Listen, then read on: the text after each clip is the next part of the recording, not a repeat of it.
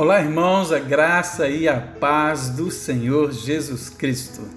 No domingo passado, iniciamos 12 dias de jejum e oração para 12 meses de vitória. Em meio a dias difíceis, cremos que o Senhor, ele tem algo para tratar com cada um de nós. No texto de 2 Reis 5, nos fala sobre um homem chamado Naamã, comandante do exército do rei da Síria, era grande homem, herói de guerra, é, conceito, porque o Senhor dera vitória à Síria através dele. Porém, o texto nos fala que ele era agora um homem leproso. Mas o texto também nos fala de uma menina cativa de Israel que ficou a serviço da mulher de Naamã. E essa menina disse à sua senhora que se Naamã estivesse diante do profeta Eliseu em Samaria, ele seria curado. Assim Naamã fez, foi à procura do profeta Eliseu, seguiu sua orientação e foi curado da lepra ao se banhar sete vezes no Rio Jordão, conforme falou o profeta Eliseu. Assim como Naamã, irmãos, o leproso, vivia um tempo difícil em sua vida, tempo de medo, tempo de incertezas, pois a lepra era uma doença sem cura para a época. Assim também estamos vivendo tempos difíceis. E quando estamos assim, temos uma forte tendência em diminuir as nossas expectativas sobre as coisas. Cresce o medo, cresce o desânimo.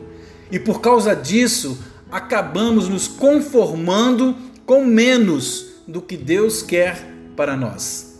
Aquela menina, ao falar sobre o profeta que ele restauraria Naamã da sua lepra, ela criou expectativas na vida e família de Naamã. E a gente aprende duas coisas.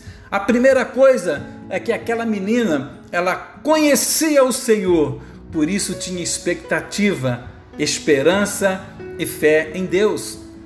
Essa menina afirmou que Naamã seria curado pelo profeta. Ela exerceu a sua fé pois sabia que Deus era com Eliseu, ela era de Israel, conhecia o Senhor e todos os seus benefícios.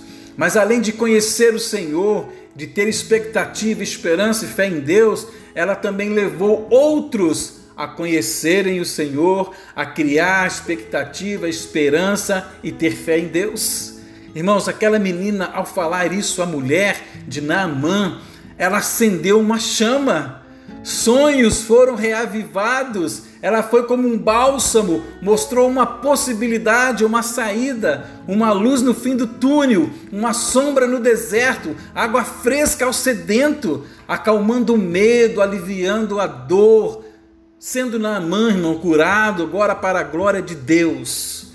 Mas outros também foram agraciados.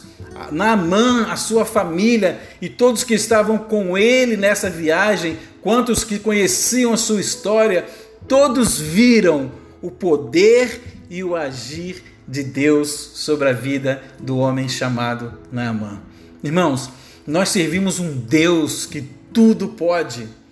Que possamos seguir o exemplo dessa menina, pois a graça de Deus que está em nós e essa graça presente em nós, ela precisa ser compartilhada com aqueles que precisam dela que estão vivendo momentos difíceis de incerteza, de medo, possibilitando assim em criar expectativa, esperança, fé em Deus. Que o Senhor nos ajude e nos surpreenda cada dia do ano de 2021. Que a graça dele seja manifesta em nossa vida, em nome de Jesus e para a glória de Deus. Amém e amém.